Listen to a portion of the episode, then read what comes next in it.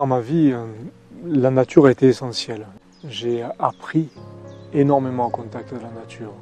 J'ai appris euh, l'instant présent. J'ai appris euh, toutes ces choses que l'on ne peut pas apprendre au contact de l'être humain, c'est-à-dire que la nature nous donne la vérité au fil des saisons. La nature ne peut pas mentir. Et c'est un exemple de vie. Cet instant présent où tout se vit, où tout s'anime. La nature m'a appris ces choses-là. Quand j'étais enfant, j'allais beaucoup en contact avec la nature, beaucoup en contact avec les animaux. J'y trouvais euh, une certaine sérénité, un apaisement. Ces choses-là qui nous montrent la vie, la vie qui se déroule à chaque instant. J'y trouvais cette, cette simplicité, cette vérité. Et je m'y suis imprégné toute mon enfance, jusqu'à aujourd'hui d'ailleurs. La nature m'a donné en elle-même, la terre m'a donné en elle-même des leçons incroyables, des leçons existentielles, des leçons essentielles. À chaque moment où je me suis éloigné de la nature, où j'ai été plus dans la densité, plus dans les villes, j'ai senti cet appel, ce besoin d'y retourner, comme une évidence, comme quelque chose qui ne peut pas s'exclure de ma vie. C'est un appel. À chaque fois que j'ai passé des périodes dans ma vie, des périodes assez particulières, j'ai eu ce besoin de retrouver la nature, besoin de me reconnecter à cette essence. La terre nous ressource. La terre nous ressource énormément. On peut le voir à chaque moment des, périodes de notre vie, des périodes qu'on passe, des épreuves qui sont assez particulières. Il suffit d'aller se reconnecter à la terre, de mettre les mains dans la terre, de marcher dans l'eau, de marcher dans la nature pieds nus. On sent ce ressourcement, on sent cette énergie qui remonte en nous, qui nous régénère vraiment. On a des ressentis physiques, des ressentis émotionnels, mais on a aussi une forme de langage la nature nous donne une forme de langage qui est intangible, qui n'est pas comme l'être humain le pense peut-être, pas sous forme de langage verbal, mais il y a aussi des enseignements qui sont tirés, ne serait-ce qu'en observant la nature.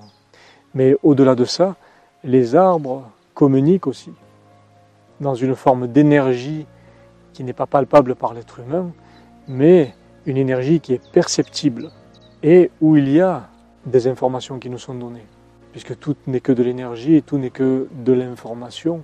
Quand vous êtes fatigué, vous allez vous adosser à un arbre, vous ne savez pas pourquoi, mais d'un coup vous vous ressentez régénéré.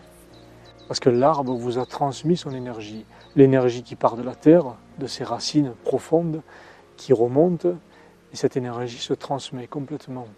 Et comme nous sommes tous connectés, il n'y a pas de séparation avec ça, donc on reçoit aussi cette énergie. C'est pour ça que on éprouve souvent le besoin d'aller au contact de la nature quand ça ne va pas, ou euh, pour réfléchir à certaines choses. Très souvent, quand on cherche des réponses, on a tendance à aller au contact de la nature, à s'intérioriser au contact de cette nature. Ça ne passe pas par le mental, ça passe avant tout par le cœur, et on ressent. Ça ne peut aucunement passer par le mental. Alors c'est vrai que si l'être humain a tendance à dire je veux aller dans la nature pour ressentir, je veux pour percevoir quelque chose, on se dit ah mais il se passe rien. Il se passe rien justement parce qu'on est dans une attente de quelque chose selon une certaine projection. Et on s'imagine que ça va arriver de telle ou telle manière. Mais c'est pas comme ça que ça se passe dans la nature. C'est pas comme ça. Ce sont des liens beaucoup plus subtils, beaucoup plus forts. Et on n'a pas à attendre. C'est pas dans une attente qu'on doit y aller. C'est plutôt dans une communion, dans une fusion, dans cette idée qu'il n'y a pas de séparation et qu'on fait partie de tout ça, qu'on fait partie de ce tout. Depuis des siècles, l'être humain a pensé qu'il pouvait tout dominer. Une question de pouvoir, une question d'argent. L'être humain a pensé qu'il pouvait dominer les éléments, l'eau, la nature, les forêts, la terre en général, parce que l'être humain se place en être supérieur à tout ça. L'être humain, dans sa volonté de vouloir tout dominer, tout maîtriser, tout contrôler, il a fait l'expérience pendant des, décennies, je dirais même pendant des siècles. L'être humain a tout exploité au maximum, la nature, la terre. Mais on a bien vu que l'être humain était tout petit face à tous ces éléments. Même s'il pense être supérieur, il n'en est rien. On n'est pas supérieur à quoi que ce soit. Et là aujourd'hui, l'être humain arrive à un stade où il a fait l'expérience de cette domination, de ce pouvoir à travers l'argent, à travers diverses valeurs matérielles, et on voit les résultats sur la Terre. On voit les résultats au niveau mondial. On voit au niveau de la planète ce que ça a fait, l'impact que ça a eu. les forêts qui ont été détruites, des animaux qui disparaissent, les bouleversements climatiques. L'être humain a fait l'expérience de, cette exploitation de la terre. Il a voulu être dans le rendement, dans la productivité, et on a vu où ça nous menait, à tous les niveaux. Là aujourd'hui, il est temps que l'être humain redevienne raisonnable. On n'a rien à exploiter. La terre nous offre tout généreusement déjà.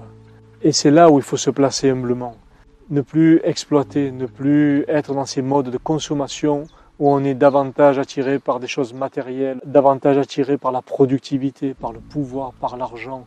Il y a des valeurs bien plus grandes, bien plus simples. On va chercher loin des choses, on va chercher le bonheur, on va chercher les richesses, on va chercher à exploiter pour se rendre bien, pour se rendre heureux, pour se sentir bien, pour se satisfaire. On voit maintenant dans ce modernisme l'être humain qui est complètement stressé, complètement déboussolé. On lui demande d'être dans la productivité de lui-même, on lui demande de faire de sa vie une production, entre guillemets. Et on le voit dans les villes de plus en plus, les gens stressés, les gens malades, les gens angoissés, qui forcément, de par le fait qu'ils soient coupés de leur nature et de la nature, ils attrapent des maladies émotionnelles, des maladies physiques. Les gens stressés, on les voit dans les villes, la première chose qu'ils font quand ils ont des vacances, ils essayent d'aller dans la nature. Pourquoi?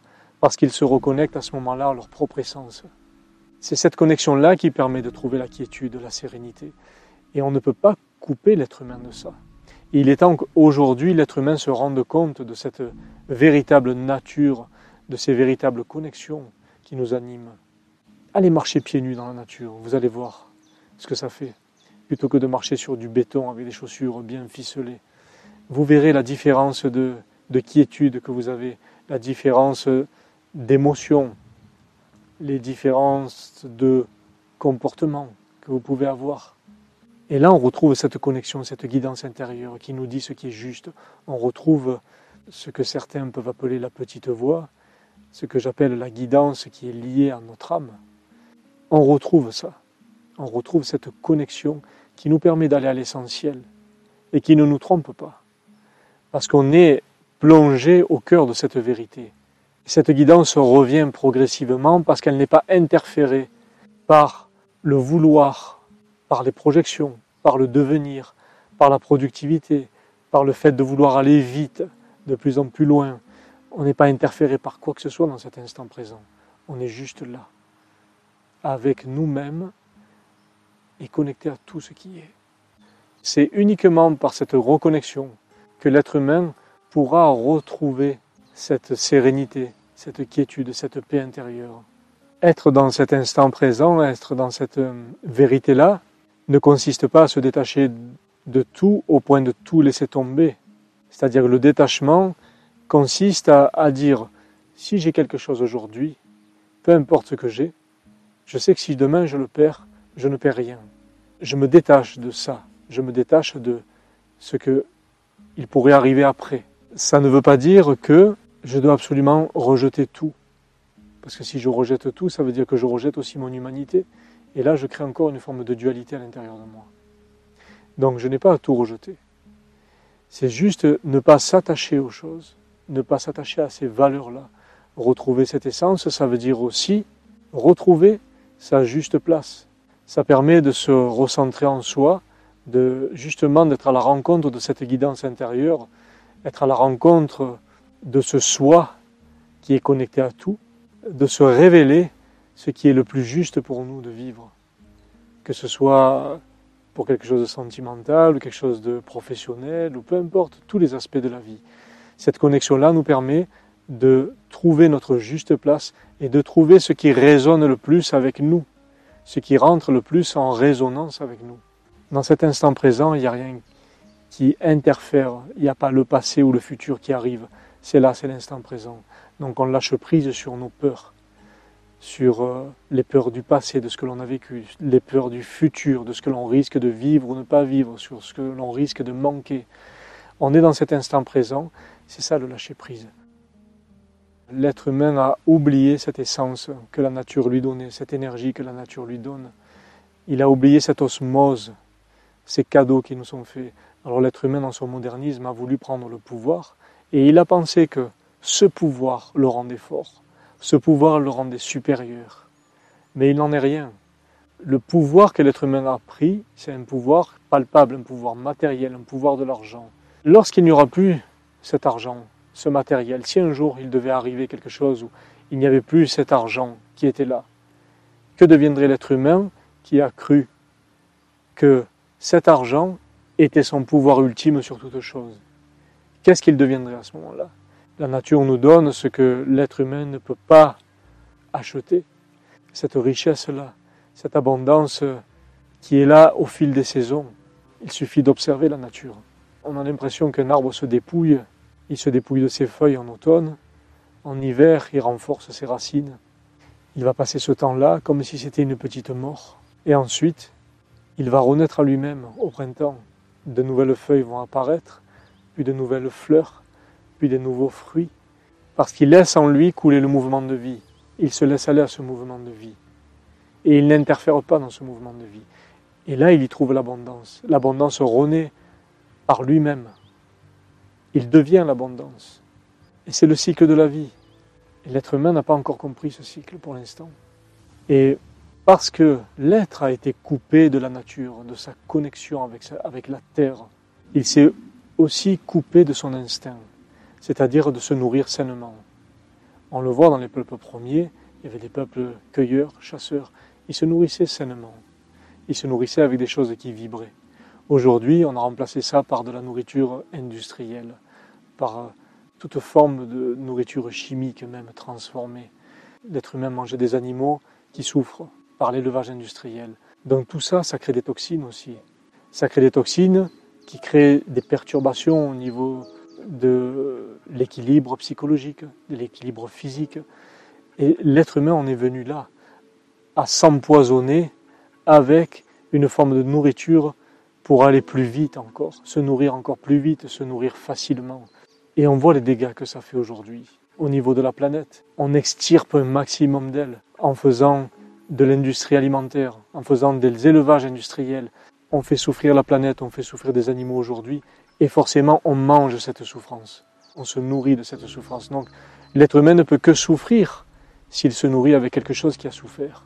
On ne peut pas trouver l'équilibre en donnant de l'énergie à son corps si cette énergie vient de la souffrance. Il est temps aujourd'hui de retrouver ses vraies valeurs de se nourrir beaucoup plus sainement, de se nourrir avec équilibre, avec des choses qui vibrent, avec des choses simples, des choses qui n'ont pas souffert. On ne prend plus le temps d'aller cueillir dans la nature. Et pourtant, c'est primordial, cet acte, je dirais, sacré d'aller pouvoir cueillir quelque chose pour se nourrir, des plantes sauvages, des baies, des fruits, des champignons, peu importe mais quelque chose qui vibre encore avec l'énergie de la terre qui n'a pas été transformée, qui n'a pas été polluée, qui n'a pas souffert. Se nourrir en conscience, c'est ça qui est important de voir aujourd'hui. Et euh, souvent, j'entends les gens dire Moi, je suis prisonnier, j'ai pas assez d'argent, je travaille, je peux pas faire autrement, etc. On peut toujours faire autrement. L'humanité change si l'on change nous-mêmes si l'on change nos modes de pensée, nos modes de comportement, nos modes de consommation, nos modes de croyance, nos modes d'action. L'essentiel, c'est de faire les choses en conscience. Alors oui, peut-être que aujourd'hui, la nourriture saine pourrait coûter un peu plus cher. Mais quand on mange la nourriture saine, on a moins besoin de manger. On mange beaucoup plus sainement, dont le corps est nourri sainement. La vibration est plus forte, plus saine. Donc on a moins besoin de se nourrir.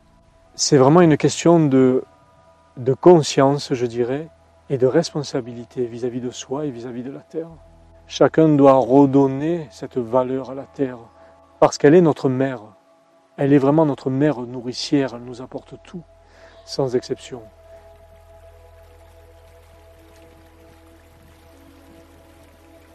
L'eau contient la mémoire originelle de la terre. Elle contient la mémoire originelle de toutes les informations qu'elle a engrammées depuis des millions et des millions d'années. La Terre est constituée à peu près à sa surface de 75% d'eau et notre corps est constitué à peu près de 75% d'eau. Notre corps, tout comme la Terre, contient toutes les informations dans les cristaux de l'eau. L'eau contient toutes les mémoires originelles que les peuples ont pu emmagasiner depuis des milliers d'années. Elle contient la mémoire originelle de tout ce qui s'est passé sur la Terre, de toute son évolution. Si l'on continue à polluer toutes les nappes phréatiques, si on continue à polluer l'eau, si on continue à, à l'exploiter à outrance, on perdra cette mémoire originelle et cette pureté. Et c'est ce qui arrive déjà dans la plupart des pays du monde. On boit de l'eau au robinet, elle est déjà polluée par des métaux lourds, par des pesticides. Et qu'est-ce qui se passe? On boit une eau qui a des informations avec cette pollution, qui a des informations avec euh, tous ces métaux. Donc, on emmagasine aussi ces informations dans nos cristaux d'eau, et de ce fait, on continue à polluer notre corps.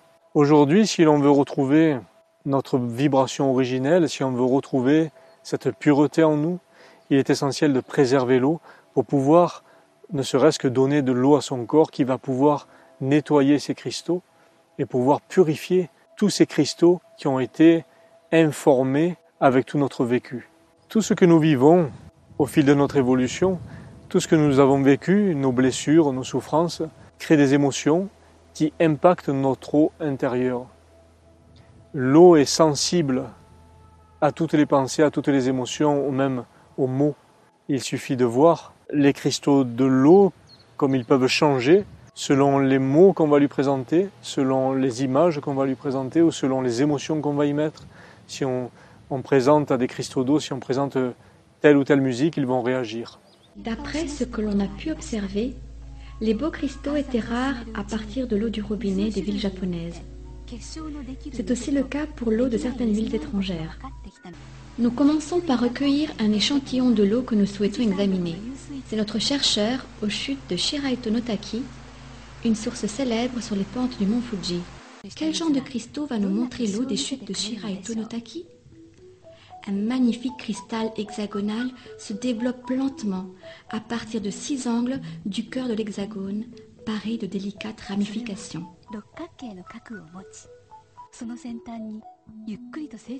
Contrairement à l'eau du robinet, l'eau de source produit une variété de magnifiques structures cristallines, captivantes pour nos yeux. C'est l'eau qui nous révèle un autre aspect d'elle-même. Les photos fixant ce rayonnement unique de l'eau sous sa forme cristalline peuvent nous guider dans son monde ésotérique. Tout ce qui existe vibre. La science ne peut nier cela. Vibration est juste un autre mot pour énergie. En conséquence, l'absence de cristaux hexagonaux peut être interprétée comme un signe que les forces de vie ont été corrompues énergétiquement dans cette région. La musique est une vibration. Si nous exposons de l'eau à de la musique, sa structure cristalline changera.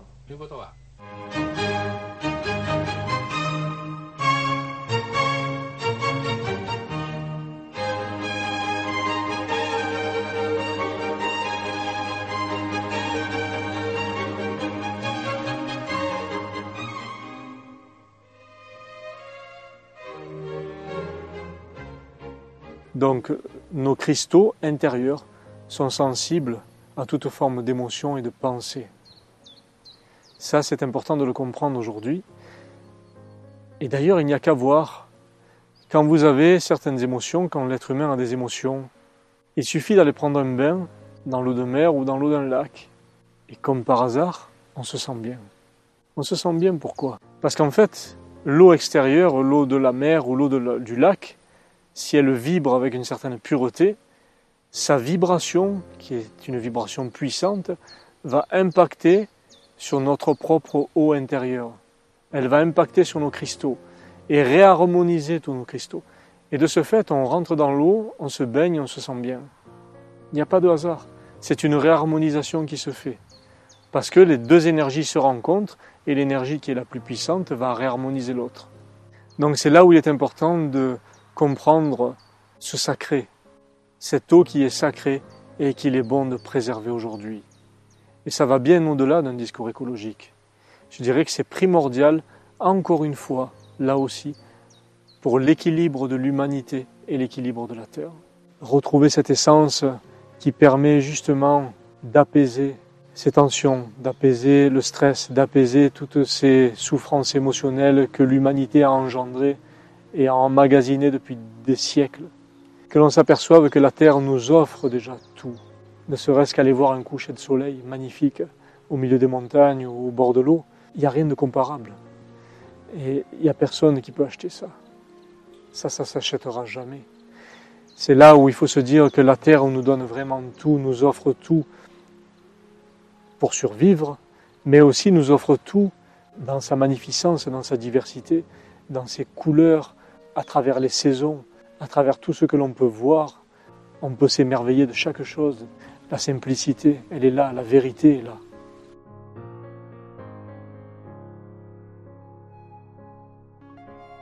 La nature est complètement consciente. Tous les éléments sont conscients. La nature est très bien organisée dans sa conscience. Elle peut s'adapter facilement, elle peut s'adapter à beaucoup de choses. La nature s'organise. Elle s'organise d'une façon très subtile, mais très juste. On n'a qu'à le voir, comme euh, les végétaux peuvent s'adapter selon le climat, comme les animaux peuvent s'adapter selon la rudesse dans laquelle ils se trouvent il y a toute une organisation qui se fait, mais non seulement au niveau tangible, mais aussi au niveau intangible. Au niveau intangible, il y a des énergies qui sont là, qui s'échangent en permanence, et ces énergies créent cette osmose et cette organisation. Alors c'est peut-être pas tangible pour l'être humain, mais ça l'est concrètement au niveau de la Terre. Il n'y a qu'à voir en ce moment, on ressent des effets au niveau de la Terre, on ressent des énergies qui changent, des énergies qui se réorganisent et on le sent bien en ce moment dans notre corps, on le sent bien selon les périodes de l'année, on sent qu'il y a des modifications, des fluctuations, et on sent qu'il y a quelque chose qui se passe, on n'arrive pas à l'expliquer. Et tout est en train de se réorganiser. Chaque être fait partie de ce tout, de cet ensemble, et il n'y a aucune séparation. Alors on parle de, divin, de créateur, de conscience universelle, de conscience divine, peu importe les mots qu'on va lui mettre. L'essentiel, c'est de comprendre que cette conscience universelle, cette conscience divine, fait partie de toutes les consciences réunies, je dirais de tous les éléments, parce que nous sommes tous quelque part des petits morceaux de vibration qui créent une vibration universelle. C'est ce qu'on peut appeler cette conscience universelle ou qu'on peut appeler Dieu. Dieu, c'est le résultat de toutes ces multitudes de vibrations qui sont non seulement sur Terre, mais dans l'univers aussi. Toutes ces choses-là sont Dieu. Dieu est la manifestation de tout ça. Quand on dit que Dieu, ou le Créateur, ou peu importe comment vous allez l'appeler selon vos croyances, qu'il est manifesté en toutes choses, oui, parce que la conscience est manifestée en toutes choses. Et toutes ces consciences réunies font une forme de conscience universelle. Chaque chose et chaque être a sa place pour l'équilibre de tout ce qui est. Je dirais même que chaque chose que vous vibrez, chaque chose que vous émanez, quand je dis vous vibrez, ça veut dire au niveau de vos émotions, de vos pensées, de vos paroles, de vos actions, de vos sentiments. Chaque chose que vous êtes a un impact direct sur l'ensemble, sur la Terre et sur l'univers. Je dis bien chaque chose. Chaque fois que vous avez une action, une parole, une pensée, une émotion, ça a un impact direct sur l'ensemble de l'univers. Et là, on voit à quel point rien n'est séparé. Et on voit à quel point l'être humain a un rôle primordial à accomplir dans cette conscience-là. Tout impacte tout. Il n'y a pas de séparation. Vous faites une action dans la journée, vous avez une pensée dans la journée. Cette pensée, cette énergie va se propager et va avoir directement un impact sur tout l'ensemble. Comment je souhaite que la terre soit pour les enfants de demain?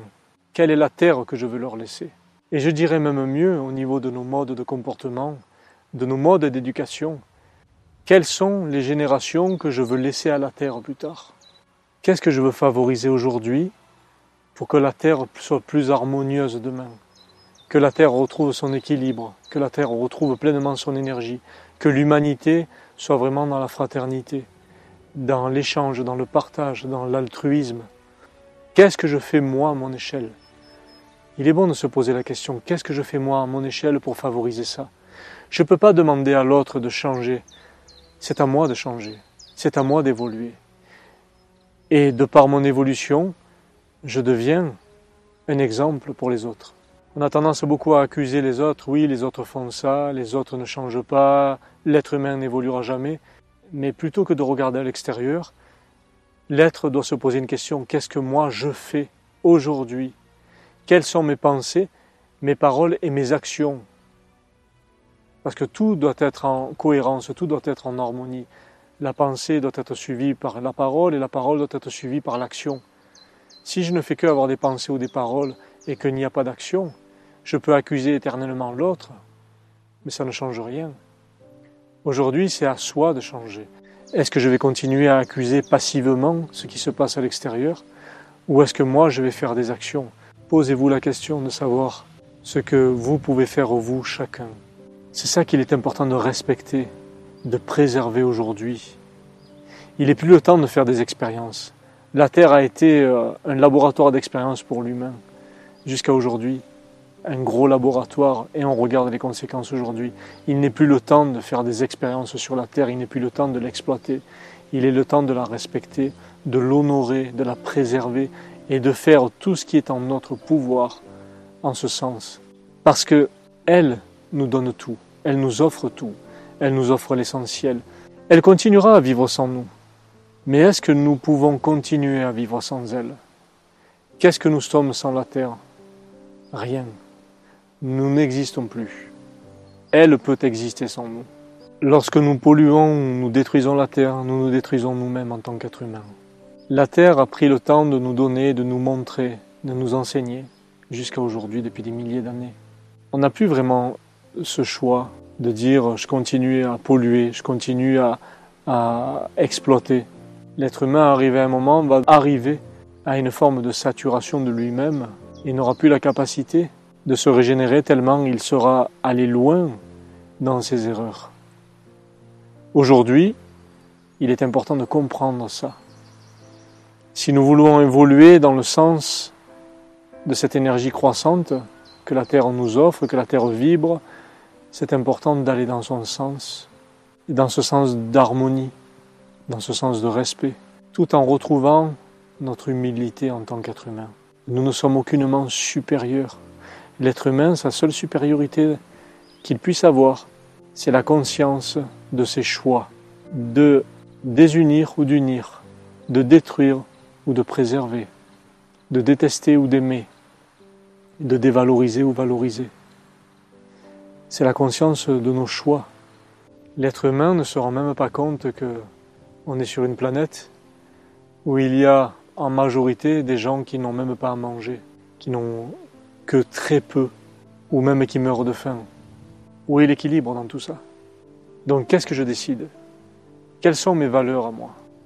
Il est important de se poser deux questions.